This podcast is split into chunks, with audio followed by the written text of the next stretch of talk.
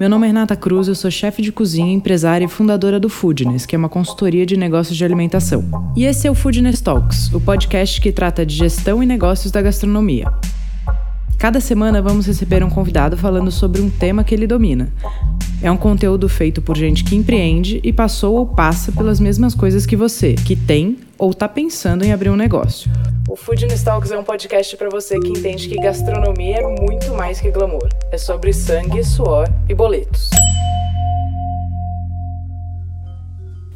Esse episódio é um oferecimento da Nadir Figueiredo e está sendo gravado no Food Female, o movimento que dá luz ao protagonismo feminino na cadeia do alimento.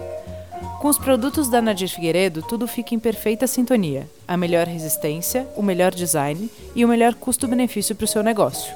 Bom, agora vamos falar de gestão? Nesse primeiro episódio, a gente está recebendo a Carolina Oda, que é consultora de hospitalidade no mercado de bebidas.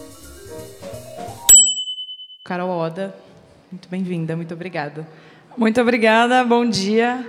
Obrigada pelo convite. É sempre bom ter a oportunidade aí de, de falar e trocar com o pessoal.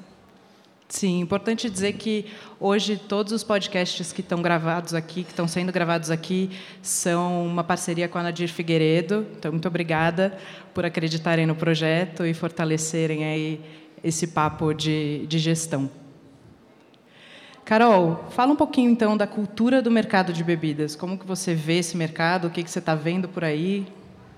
Na verdade, eu acho que a gente começa é, pensar em bebidas é a grande tendência, vamos dizer assim, né? Que a gente fica falando de várias tendências dentro de bebidas, mas olhar a bebida ainda é é novo, vamos dizer assim, porque eu acho que não se olha a bebida com a mesma relevância que se olha a comida. A gente está preocupado e discute n questões sobre o que está no prato e o que está no copo. Ele é tão alimento e tem tanta complexidade e conceito e causas e brasilidades e tal do que o que está ali na, na no prato. É, então, eu acho que, primeiro, a gente vê ainda pouquíssimos negócios que dão a mesma relevância para a bebida. Você pode pegar de, não estou nem falando do Brasil, mas mundo, de estrelado Michelin, os melhores e tal, a relevância da bebida ainda é muito menor. É, tem um ou outro que você vê que trata do mesmo jeito e quanto isso é relevante quando é tratado com a mesma importância é, do que eu tenho conversado com pessoas do mercado, é, lugares que tratam muito bem a bebida. Bebida chega a ser 40%, 50% do faturamento. Então, se chega a ser 50% do faturamento de um restaurante, não estou nem falando de bar, claro, por que, que não é olhado com a mesma importância, né? Então, a gente vê que sempre é ali, meio que está em segundo plano ainda a bebida. Tá, e como que você vê é, a coisa de complementar também o, o ticket médio, né? Não só mesmo com, quando é restaurante, se você trabalha bem a bebida, se você tem uma carta de bebidas não só bem escrita e bem elaborada, mas bem vendida, né? Que isso faz toda a diferença. Sim, eu acho que isso envolve desde o do trabalho de criação, de, de conceito de carta, até o envolvimento da equipe. Mas, por exemplo, uma hamburgueria, a pessoa normalmente come um hambúrguer, mas ela pode tomar cinco, 10 bebidas, dependendo, se ela passar um tempo ali. Então, é muito mais fácil aumentar o ticket médio, dependendo do conceito, na bebida do que na comida. É, então, acho que isso é uma questão de venda. E a gente vê que é, é bem relativo. Essa semana eu estava falando, por exemplo, com um bartender que ele assumiu um bar que não tinha trabalho nenhum de bebidas. Eles foram de mil e poucos coquetéis para mais de quatro mil coquetéis no mês, depois que entrou um bartender que trabalhou bebidas. Então, fica bem, bem claro que, que interfere sim na venda. Tá, legal. E a importância do serviço? Eu sei que você trabalha também bastante a coisa do serviço nos seus clientes. Como é que funciona isso? O que, que você indica? É, inclusive, o meu caminho, é, muita gente me conhece até hoje pelo, pela história com a cerveja. Até hoje fala, ah, Carol, sou melhor de cervejas e tal. Mas hoje eu estou muito mais em serviço e hospitalidade. É, aliás, eu prefiro usar a palavra mais hospitalidade e atendimento até do que serviço, porque eu comecei a ver, não adianta a gente falar de produto enquanto a gente não falar de atendimento. É, a oportunidade que a equipe do salão tem hoje, com o mercado de bebidas em ascensão, é usar as bebidas como ferramenta para mostrar que o atendimento e o serviço são super importantes. É, a bebida, muitas vezes, ela chega numa garrafa pronta. É, a garrafa de cerveja que está no posto de gasolina é exatamente o mesmo líquido que está na mesa do fazano. A bebida ela é puramente serviço. O serviço é o que agrega valor à bebida, seja por temperatura, seja por explicação, seja por harmonização. Então a bebida eu acho que ela é a ferramenta que a equipe do salão tem para mostrar que é muito importante. Que eu acho que não tem o que fazer. Desculpe os chefes de cozinha que estão no auge do da celebrização no mercado, é, as bebidas estão na mão da equipe do salão. Então, até por isso que o meu trabalho foi indo muito mais hoje para a hospitalidade do que para produto. É, eu parei de trabalhar, focar. Eu falei, eu, eu, parei de ser uma cheiradora de copos. É, eu nego todos os convites é, hoje em dia para ser tipo de júri de campeonato de cerveja, porque eu acho que o mercado está precisando de outras coisas. A gente precisa olhar o todo o que está ao redor do copo está sendo muito mais relevante como negócio, como diversão das pessoas, do que se a cerveja tem três defeitos, se tem isovalérico e diacetil. O diacetil não está mudando o negócio, mas a gente não pensar o que está ao redor do líquido, sim, muda o negócio. E tem uma onda também de do, dos bartenders virarem celebridade, né? Também tem esse movimento e também é bacana. É, eu acho que isso verdade... mudou o mercado? Ah, muda. Eu acho que, inclusive, acho que eles podem estar ganhando um salário um pouco melhor, inclusive hoje em dia com isso. Mas eu acho que o bartender ele vira um pouco de celebridade porque eu acho que o que envolve criação, porque o lance é a, o valor da equipe do salão fica tem gente que fala ah porque o, o bom atendimento ele é abstrato ele é ele é abstrato não ele é discreto tá falando não acho que é isso mas acho que quando você coloca para dentro do seu corpo uma coisa que alguém criou, você acha essa pessoa muito boa. Então, o bartender, por uma linha autoral que a gente vive hoje, a gente vê que tem muito bar que vende muito mais drink autoral do que drink clássico. É a mesma importância que você dá para um chefe de cozinha autoral. Ele te dá a oportunidade de provar um sabor que você nunca provou antes. Então, isso valoriza, que é diferente de alguém que é sommelier do salão que pega a garrafa dos outros, vamos dizer assim. Mas também tem uma coisa de qual é o conceito do negócio, né? Quando você entra no cliente, o cliente fala: ah, eu quero ter só drinks autorais. Tem muitas casas que não comportam esse tipo de, de serviço, até o preço de ter um bartender para fazer criação. Eu acho que depende do seu autoral. O seu autoral pode envolver: quero fazer todas as minhas bases. Você precisa de espaço na cozinha, se você quiser fazer todos os seus xaropes. Mas pode ser um autoral que não necessariamente mude estrutura, mas eu acho que por bebida ainda ser pouco estudada no mercado como um todo, a questão de conceito é, é difícil de associar. E quando a gente fala de conceito, é, por exemplo, eu chegar num restaurante brasileiro e ter um drink autoral com pera e um licor francês. Isso, o conceito não está alinhado. Então, eu acho que muitas vezes a dificuldade é essa, nessa relação de conceito. Entender que o conceito do prato tem que ser o mesmo conceito de criação de drinks. E aí, o quanto vai ser autoral isso depende da sua estrutura física, inclusive de espaço, e de técnica do, da equipe do bar. Tá.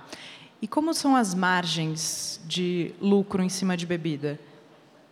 É, as margens são boas, né? Inclusive porque quando a garrafa chegar pronta, o seu trabalho, o seu custo de operação é menor. É, então dá para, bom, a gente vê quem, inclusive hoje os bares, a, a margem de uma caipirinha é maravilhosa, né? Você então, tem ideia de percentualmente assim? Ah, dá para ser CMV, vai 20.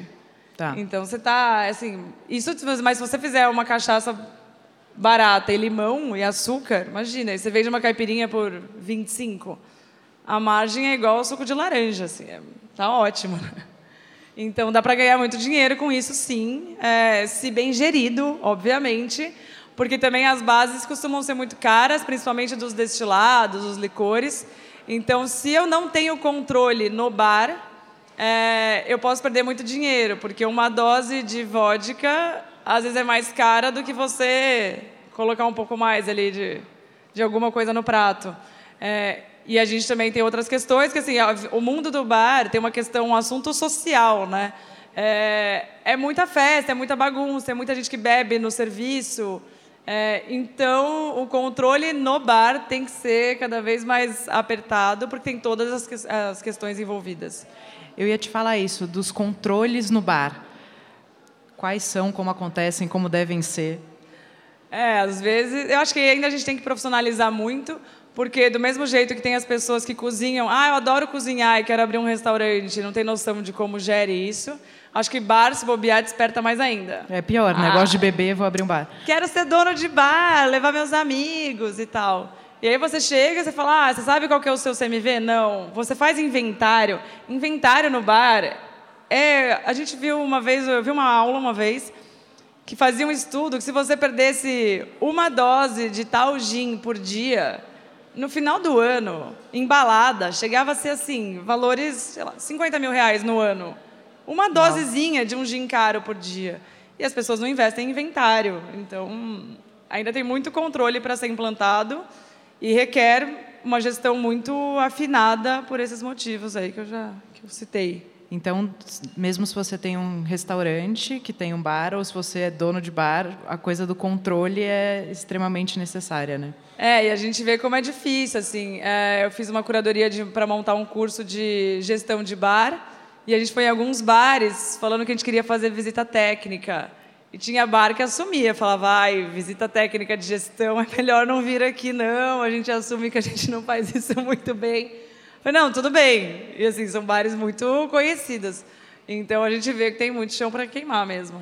Tem alguma técnica específica para controle da, da parte de bebidas? Tem, tem a fita, né? A famosa ah, fita. a fita no. É, hoje tem gente que pesa, inclusive. Você tara a garrafa e você vai por peso, que é mais rápido e mais preciso. É, eu acho que a melhor técnica é a sua equipe perceber que existe controle. Nem que seja alguma coisa meio fake. Manda assim, ah, o destilado mais caro do bar, os três destilados mais caros, você pede uma contagem diária a gente vê que a cultura de controle ela é mais relevante muitas vezes do que você ter uma ferramenta de gestão teórica. A equipe precisa sentir que está sendo observada. Se não sente que tem alguém ali contando milimetricamente, é, a equipe fala: ah, se o dono não está preocupado, vou estar tá eu. Então, é, eu vejo que é muito é. mais isso. É sentir que tem alguém olhando muda muito, muito. E, e, além da equipe sentir, ter de fato algum controle, né? De alguma forma, é mais difícil, talvez até um pouco mais difícil do que a parte de cozinha, é, mas tem que ser feito, né? Porque, como eu falei no começo, é um negócio de centavos. Se, se vai Exato. pingando um pouquinho de cada lado, no final do ano é uma, é uma loucura. É, o, ah, e o uso do dosador. A gente vê um monte de bar que não usa dosador. Só que se o meu destilado custa 400 reais, eu colocar 5 ml a mais toda vez que eu fizer um gin tônica, é dinheiro. Então, o, não, a falta do dosador também é, é um erro clássico. Está no top 5 de erros não usar dosador. Mas os, os bartenders mais bacanas gostam de usar dosador ou é uma briga? Ah, eu acho que eles usam mais. Mas também, assim, eu viajo bastante, né? Principalmente Brasil. A gente não pode esquecer que Pinheiros não é Brasil. É, então, você viajando muito pelo Brasil, você vê que, ah, ok, coquetelaria, tá bombando, mercado, bartenders famosos e tal. Gente, o cenário Brasil, ainda assim, tem lugar que está descobrindo gin tônica hoje, eu acho, assim, sabe? Tem uma... Então, falando de... Se a gente está falando ainda que tem que conhecer o mercado, seja como produto, imagina, né? Acho que tem os controles e tal mas então, quando eu falo sobre cultura de bar, eu estou falando num cenário Brasil que é muito, muito diferente da bolha Pinheiros Land. Mas ainda tem muita oportunidade nesse sentido. Tem muita oportunidade, muita, muita. Tem cidade que eu vou e que falam, ah, não tem nenhum bar de coquetelaria na cidade. Então, ainda tem muito, muito para acontecer. Tem, mas para quem quer abrir também, tem que tomar cuidado em criar cultura, né? Quando você vai abrir um bar de coquetelaria numa cidade que ainda não tem, você vai ser responsável provavelmente por criar uma cultura. É, tem isso. Eu acho que sempre é bom você nivelar pelo mais pop do que você talvez querer ser muito o bar mais chique da cidade e tal. Porque se não tem nenhum bar, você abre um bar em que um drink custa 40 reais, você pode só atingir a micro high society da cidade interior. E do que a gente tem visto, o dinheiro está muito mais no super pop do que no, no super elitizado. A gente vê que quem tem um bar, às vezes, de garrafa de 600, gin tônica tal, super tranquilão, é, você atinge muito mais gente, porque a gente não pode esquecer que bebida ainda é um assunto muito novo para o brasileiro. Estilos de cerveja, é, drinks, um, o café, você quer Raro V60 ou você quer Aeropress. Então, a gente... É um assunto que já é difícil e eu vejo que um dos principais pontos que dificultam o crescimento do mercado é a gente trazer é, meio que um negócio de cima para baixo.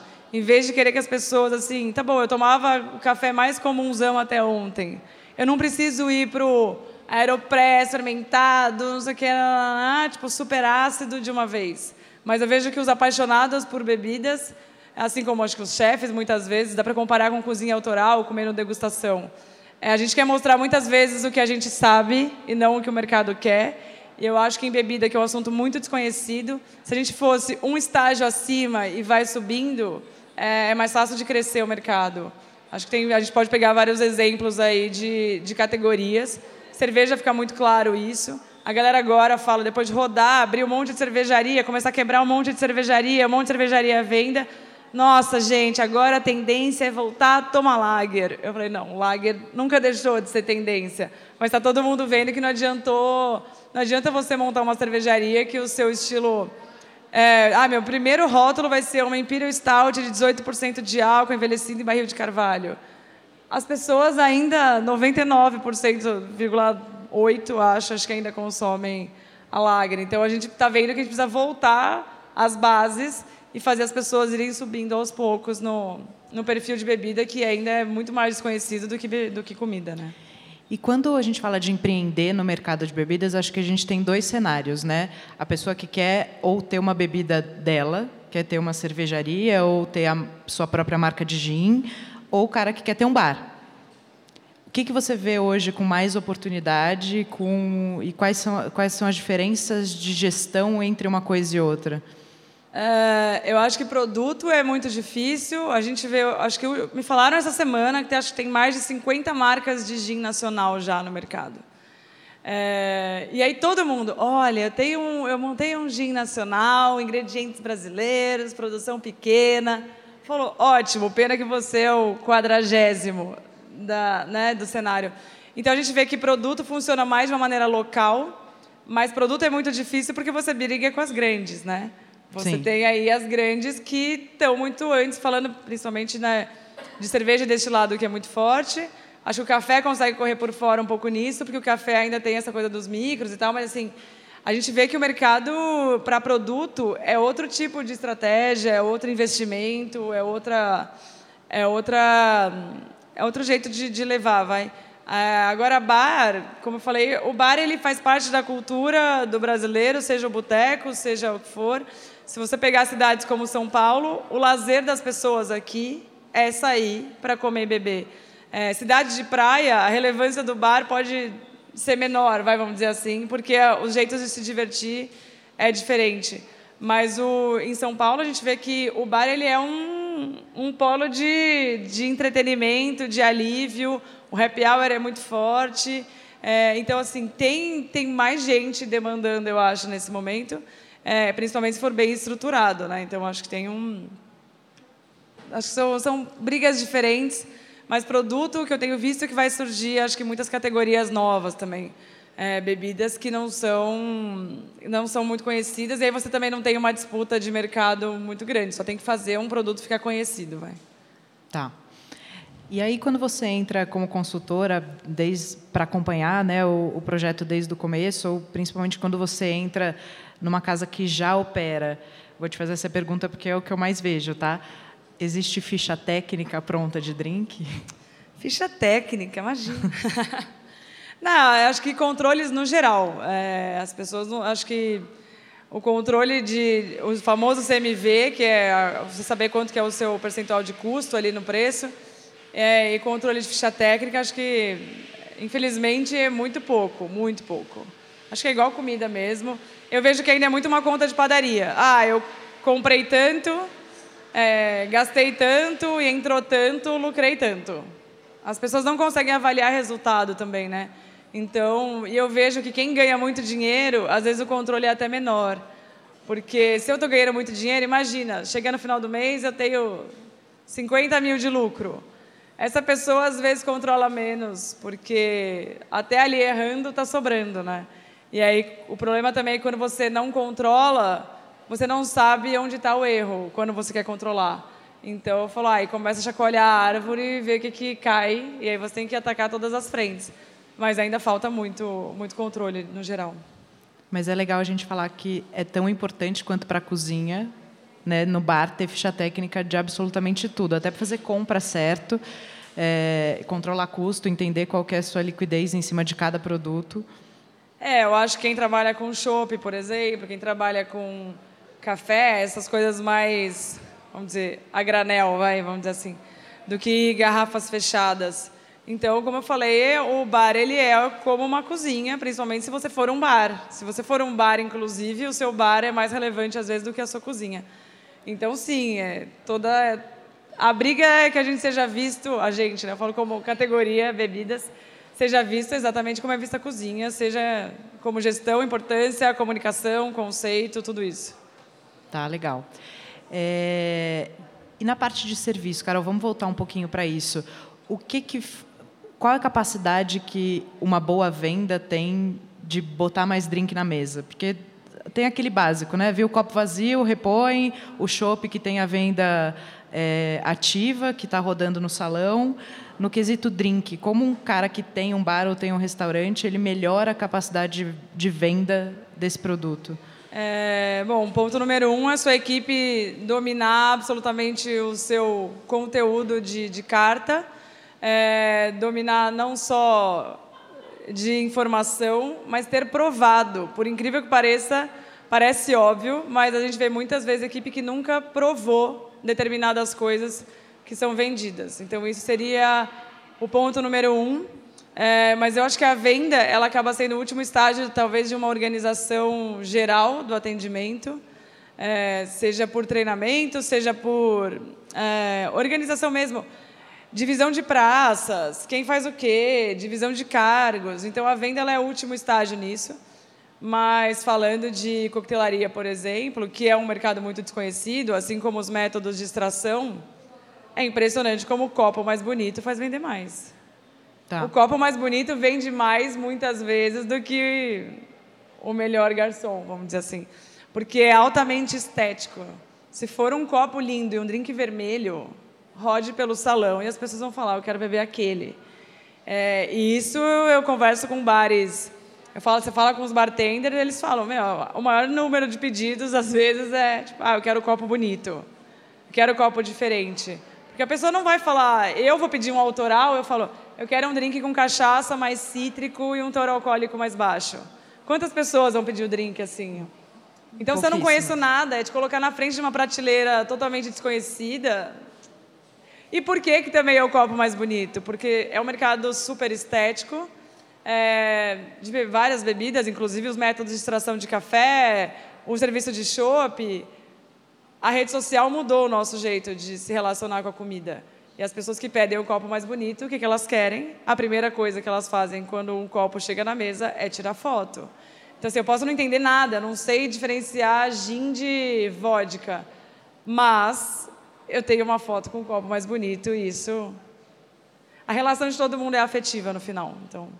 Sim, é a apresentação é tão importante quanto do prato, né? E... Status, né? Não é nem só apresentação, mas é o status de estar segurando as coisas na sua rede social. Sim. E bebidas prontas, né? O Negroni pronto, o gin tônica pronto. Como você vê esse mercado? Uh, eu acho ótimo, porque muitas vezes você consegue ter é, opções de coquetelaria sem precisar de uma mão de obra especializada. Legal. E também tem uma questão de espaço. Se você pegar um lugar muito pequeno, eu não, não tenho, não cabe uma estrutura de bar de coquetelaria, mas eu não deixo de ter a, a oferta de, de coquetéis. Então, eu acho que é ótimo. Eu acredito muito em produto é, nesse sentido, inclusive por padronização. Você garante que você vai ter sempre o mesmo, né? Sim. E é um mercado que vem crescendo, né? A gente vê, você até falou da hamburgueria, para uma hamburgueria talvez seja uma super oportunidade ter drinks prontos para você aumentar a sua rentabilidade, aumentar seu ticket médio, mas não aumentar seu custo fixo. É, a gente vê que uma das próximas coisas que vai invadir o mercado é o coquetel em lata, por exemplo. Sim. Que é super prático, né? Tá ali, tá ali pronto. Mas tem muita. Isso ainda tem muita oportunidade. Até quem às vezes. Ah, eu quero, adoro beber, quero investir no mercado de bebidas. Falou, olha, tem N coisas ainda para investir em bebidas antes de você querer ser um bartender ou abrir um bar. A gente precisa ainda de outras, outras coisas também. Tá. Eu vou guardar um tempinho para a gente abrir para perguntas, mas eu queria te fazer uma última, que é assim, recomendações para quem quer ter um bar. Primeira coisa. Não abra um bar porque quer beber. Faça terapia ou algum processo de autoconhecimento. É, acho talvez por ter vivido muitos anos um processo de autoconhecimento meu, Carolina, a gente vê que o maior problema as pessoas não sabem por que elas estão fazendo as coisas. Elas não sabem por quê. Esses dias eu falei: por que você quer ter um bar? Você quer ser famoso? Você quer ficar rico? Você quer ter um propósito na vida de entreter as pessoas? Você quer uma aposentadoria? E as pessoas não sabem responder. O número um é você saber por que você quer fazer uma coisa. Se for por reconhecimento é, de, de fama, que eu acho que tem muita gente que é movida por isso, seja na cozinha ou no bar, faz terapia antes e depois você abre um bar. Mas eu acho que esse seria o ponto número um. E segundo, estude muito. É, a gestão é essencial. Não basta fazer produto. O que eu falo, já no momento que o produto ele não é o mais relevante. Até o Ferran Adrià deu uma entrevista esses dias e falou que a comida é o quarto motivo para uma pessoa ir num restaurante. Então não adianta você ser excelente no produto. Você tem que ser excelente no todo é, e principalmente excelente em gestão. Porque a médio e longo prazo, como a gente vê o último dado que saiu, 85%, 85 dos negócios na nossa área quebra antes dos cinco anos. Antes dos dois também é altíssimo, acho que é em torno de 60. É, não vira estatística. E muito disso é por falta de conceito, por falta de gestão e por você não saber o que você quer. Porque se você abre porque você quer ter um bar para os seus amigos e para ser dono de bar, a primeira, o primeiro cano que estourar meia-noite do domingo, e você vai, vai repensar. Você vai repensar. Era isso que você queria? Você queria estar lá? Eu tive uma conversa ontem com uma pessoa, eu falei, se o seu gerente passar mal, for internado, você está afim de ficar lá no sábado, cobrindo ele? Porque acima do gerente, quem vem é você. Aí a pessoa é, não sei. Eu falei, então, então vamos pensar, pega esse dinheiro aí, vamos fazer outras coisas e tal, mas descubra o porquê antes, acho que é o essencial. Eu falo que quando a pessoa não tem certeza, fala que comprar um barco é um jeito melhor de perder dinheiro. Exato, né? Você se diverte mais. Ou então investe em coisa que tem menos risco, envolva menos pessoas, né? Então. Sim, mas são, são boas dicas. É importante entender que é um negócio, independente de parecer que é um negócio divertido, que envolve sonho. No fim do dia, é. você vai ter que falar com o contador, você vai ter que pagar os boletinhos, isso não tem como correr, né? É, eu acho que essa coisa que eu falo não é. É uma é que eu acho que é uma coisa de vivência minha mesmo. Que eu falo, essa, eu brinco com essa coisa da terapia, brinco com o panfleto terapia. É, vários estudos que você olha que vem o segredo de sucesso das coisas é quando o seu propósito de vida está alinhado com o que você faz. Então, não adianta olhar de fora, tentar copiar. A gente vê que quando o negócio vem ali do, de verdade, assim, do fundo do coração da pessoa, Sim. tem uma magia que nenhum gestor, MBAs, vai conseguir trazer. Sim, e terapia antes, durante e depois, né? Porque durante vai ser importante também. Gente, vamos abrir para perguntas. Alguém? Será que a harmonização é o menu degustação das bebidas? Assim, é super legal, é super importante, mas tem hora que você não quer o menu degustação, você só quer comer alguma coisa ou beber alguma coisa, assim. Você acha que tem o, o momento certo, tem a hora certa para cada coisa, assim? Ótima pergunta. É, a harmonização, ela virou a gente conseguiu, como de, a gente está meio velho já, né? Orcutizou a harmonização. é, a harmonização, ela é uma, vamos dizer, ela é uma terceira experiência gastronômica. Beber é uma coisa, comer é outra coisa, harmonizar é uma terceira experiência. Mas eu acho que a harmonização está muito ligada é, ao ambiente, aos, na verdade, acho que a palavra seria ocasião de consumo. Se eu estiver na praia feliz, está tudo harmonizando maravilhosamente bem. É, eu acho que isso também é altamente subjetivo. Altamente não, ela é, é absolutamente subjetiva. Eu dou aula de harmonização em, sei lá, 20 turmas. Nunca existiu uma unanimidade sobre uma harmonização. A gente põe o mesmo prato com duas bebidas, nunca foi unânime. Sempre tem alguém que gosta mais de uma coisa e gosta mais da outra. É, então eu acho que tem um contexto muito, muito. É, também é muito fácil induzir. Quando eu coloco duas, não tem unanimidade. Se eu colocar uma e falar que eu pensei isso durante cinco anos e que é a minha harmonização favorita, as pessoas tendem a gostar. É, mas eu acho que a gente força um pouco a barra também que acho que a gente perde a mão quando a gente força a barra, e quando você chega num menu, num cardápio, tem couvert, pão com manteiga, harmoniza com. Eu falo, gente, não, não faz isso com o negócio, né? Pode ser tão legal a harmonização, não precisa tratar assim. É, ou então que a gente vê de uma maneira muito genérica. Ah, estilo tal de cerveja harmoniza com massas. Ah, claro, porque pesto, calabresa, ragu de costela é tipo, é a mesma linha. Então, assim, harmoniza com massas harmoniza com carnes vermelhas. Claro, porque um tartar e, uma, um braseado de oito horas tem a mesma intensidade. Então a gente coloca de um jeito que também não, não facilita. Então eu acho que a harmonização acaba ficando muito, eu vejo muito em casa ou em menu degustação, que daí alguém pensou aquilo e te direciona e tal. Então acho que tem, acho que funciona mais nesse contexto do que você estar tá no quiosque da praia e colocar lá. E aí a pessoa começa a achar que não pode, né? Ou então você está no. A gente vê muito em restaurante também.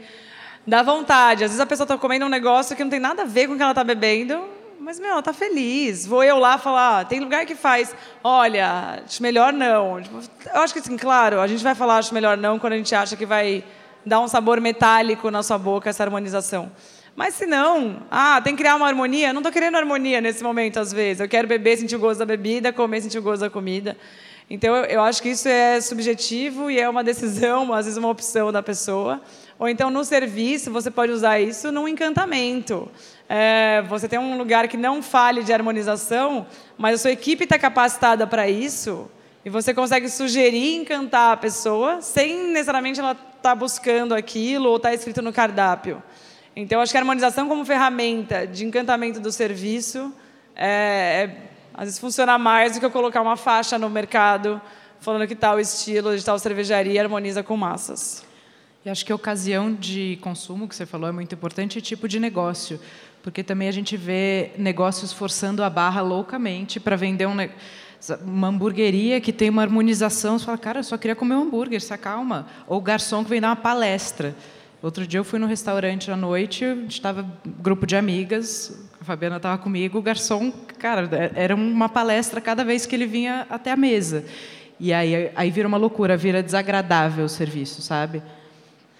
É, eu já ouvi aluno, depois da aula, falar: Nossa, eu achava que a harmonização era uma, era uma criação do marketing. Para você ver a que ponto chegamos. Falei, é, dá para entender você achar isso, do jeito que às vezes é colocado, principalmente na, na comunicação. Mais perguntas? É, Carol, eu sei que você tem um viés, eu sei que você tem um foco muito em hospitalidade, é, mas você tem um conhecimento, um viés técnico muito profundo, né? uma experiência bem ampla na, na questão técnica das bebidas, né? da, da funcionalidade dela, enfim, todo, toda essa profundidade. Você, você comentou que a apresentação do, do, do, produto ali na mesa, né, quando o garçom chega ou quando você está passando, você olha, ela é, é o que vende mais. Eu entendo dessa forma também. Né? A estética, no final das contas, é o que prevalece. Mas muita gente acaba procurando, ou acaba é, conhecendo um pouco mais, seja de cerveja, ou seja da, do, dos drinks, então entender a diferença de um vermute para outro, ou o que infusionou em um gin ou não, nesses, nesses mais artesanais. E ela acaba buscando, quando ela pede uma bebida, ela acaba buscando ter a percepção desses detalhes, né? Que eu, eu entendo também que é um passo além, né? No, no conhecimento. É, o, o produto ele passa a ter uma outra função. Quando eu falo produto, eu falo recipiente, né? O copo, enfim, o que seja. É, ele acaba tendo uma outra função. tem uma diferença o formato do copo? É, por exemplo, uma bebida mais aromática, uma bebida de mais corpo, uma bebida de amargor, enfim, o formato do copo influencia nessa percepção? Influencia muito, influencia hum, em percepção aromática, se for cerveja, é, informação de espuma, se for café, informação da crema, é, em percepção de acidez, de carbonatação, de corpo, tudo isso interfere. É, falando também em, questão de serviço, quando você tem a oportunidade de brincar com a pessoa na mesa e colocar a mesma bebida em dois copos diferentes, é, fica muito claro. Eu acho que, aliás, é, num mercado que as pessoas conhecem muito pouco, a comparação ainda é o que mais funciona. daí a pessoa fala, olha, é verdade, mudou. É, e a gente está tá, pode ir para um nível até de estudo de neurociência, tem a Fabi, que fez um estudo de, de neurociência ligada à xícara do café, por exemplo, em que ela mostra quanto que a cor da xícara interfere na sua percepção sensorial. Dependendo da cor que você usa, você enaltece dulçor, acidez, frutado. É, então tem muita coisa ainda para ser desenvolvida em relação à relevância do recipiente é, nisso. É, neurociência também estuda a questão de textura. As pessoas também associam copos mais pesados a bebidas mais, a bebidas melhores, mais premium. A espessura da boca. Então você pode passar n coisas somente no copo em que está em que tá a bebida. Então eu acho que a gente tem muita coisa para acontecer. Eu acho que é ótimo quando a academia entra, inclusive, para estudar essas coisas. É, tem um, uma pessoa que eu conheço, que eu também dei aula, de Goiânia, que quer fazer um MBA pegando a parte de gestão, estudando a relevância em venda do recipiente. Assim como tem gente que leva para neurociência, assim como tem gente que leva para conceito, para gestão. É, e no faturamento tem lugar que reformou a área de lavagem, inclusive, e foi de 25 mil para 8 mil de reposição, porque reformou a área de lavagem. Essa diferença eu posso investir em muitas outras coisas. Então, a relevância do recipiente vai do, da formação da espuma até quanto que sobra ali na minha, na minha conta. E já guardar o dinheiro para investir em louça e copo, né? Porque eu vejo também muito projeto que o cara gasta uma fortuna na obra, a hora que chega na parte da louça fala, ah, não, mas esse é muito caro. Mas é o que o cliente põe à mão, né? É, é, é o que vende. É a foto do Instagram. Bom dia. Bom dia. Quando você fala de equipe, eu entendo que isso é muito importante na, com relação às vendas. A gente já tentou diversas estratégias, até explicar para eles a nossa margem de lucro num café, para ver se eles veem a importância na venda do cafezinho depois. É, eu queria saber se você tem alguma dica mesmo para trabalhar a equipe com metas, enfim, algo com relação a isso, porque a gente já tem bem claro é, no lucro que a gente tem nas bebidas e, enfim, no ticket médio, mas fica tem um desafio aí no meio que é incentivar essa equipe a, a vender. É, eu acho que tem criar metas é diferente, é, é bem relevante, é importante a pessoa saber. É, na verdade, é você criar um. Acho que é essa coisa de cultura, né? Sem criar uma cultura de venda. Porque tem gente que está lá é, e não entende que é um vendedor acima de qualquer coisa, né? Muitas vezes, né? É um, é, o, quem está no salão é um anfitrião, é uma pessoa que tem que entender tecnicamente, mas também é a parte, é a equipe comercial, vamos dizer assim, né? Então, quando você cria metas, você cria uma cultura, você deixa as pessoas ligadas diariamente, que elas têm que lembrar de vender coisas. É, eu gosto de transparência também nesse sentido, de mostrar, olha, gente, se a gente vender um café e uma água a mais, o que a gente pode fazer com isso? Quanto que a gente vai ganhar mais durante um ano? É, mas eu acho que isso é, a parte do salão está muito ligada a um todo mesmo. Eu acho que tem é muito uma, uma questão de, de cima para baixo mesmo do que é criado, das ferramentas, de treinamento, de domínio do produto. É, a equipe às vezes não vende se o nome é difícil de falar. Por exemplo. Então tem muitas coisas envolvidas, mas eu acho que para criar esse espírito de vendedor na equipe, é, você precisa ter um trabalho de metas, precisa ter transparência nesse entendimento é, aumenta a caixinha, né, a velha e boa história de vai, a gente vai ganhar mais. É, mas também tem, essa, tem que ter essa história dos treinamentos para as pessoas dominarem, saberem falar. Porque muitas vezes, ainda mais falando em bebida, Se a pessoa não dominar aquilo, ela prefere não, não vender. É o que eu costumo falar ao pessoal. Falar, você acha que vende mais pilsen, IPA e trigo, porque todo mundo gosta mais disso? Ou porque é, é o mais fácil, é o caminho mais curto também? Eu acho que muitas vezes é o caminho mais curto. Então, se a equipe também vê como caminho curto qualquer coisa que ela dominar, fica mais fácil dela, dela trazer. E eu acho que tem uma coisa da cultura é, da empresa. Normalmente a gente fala da cultura da empresa da porta para fora, né? O que o nosso colaborador precisa passar para o cliente. E a gente não pode esquecer que a gente precisa fazer exatamente a mesma coisa da porta para dentro. Então, se a gente quer que o, o, nosso colaborador trate o cliente bem com um sorriso no rosto, é desse jeito que todo o pessoal que está acima dele tem que cuidar dele. Né? Eu falo que o maior ativo de qualquer empresa são as pessoas que estão dentro dela, trabalhando dentro dela. Então, acho que olhar como a empresa cuida de quem está lá dentro também pode ser um, um fator determinante na hora de implantar e fazer as metas acontecerem. Porque senão vira só número, sabe? Eu é. Acho que essa é uma parte importante. Exatamente. É, falando de hospitalidade, hoje eu vejo o segredo maior da hospitalidade é a cultura organizacional. A parte técnica, eu, em uma consultoria, às vezes em menos de três meses você implanta a parte técnica. Mas mudar a cultura da empresa, que é o tratamento. Hospitalidade são pessoas tratando pessoas, tratando pessoas. É, isso é muito difícil e muitas vezes, inclusive, a consultoria acaba ali porque se eu não consigo mudar questões de valores humanos do dono, ah, tá bom, você acha que é ok as pessoas vão terem onde comer, é, comer arroz, feijão e ovo três vezes por semana, e aí, nossa, mas eu quero um atendimento incrível. Carol, resolve o meu serviço que está muito ruim. Eu falo, claro. O problema não é o serviço, o problema é você. E aí, muitas vezes, quem sai, claro que sou eu e não o dono incrível, maravilhoso, né?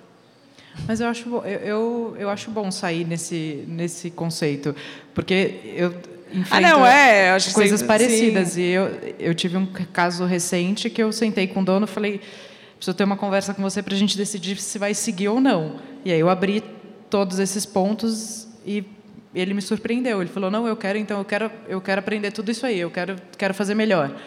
E aí, é. eu, foi exatamente o que você falou. Eu falei, o ferramental, eu venho aqui e implemento não vai funcionar. E aí você vai falar Exato. mal de mim, vai gastar dinheiro, Exatamente. não faz sentido. Então, a cultura interna, né, porta para dentro, ela é extremamente importante.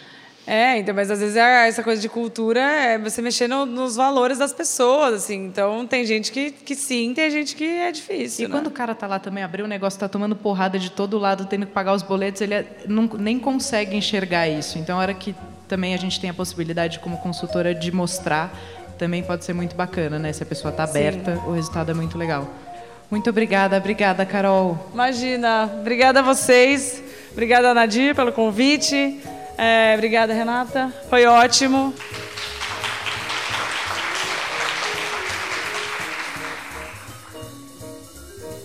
E para encerrar esse episódio, a gente agradece mais uma vez a Nadir Figueiredo pelo apoio ao Foodness e aos empresários do nosso segmento.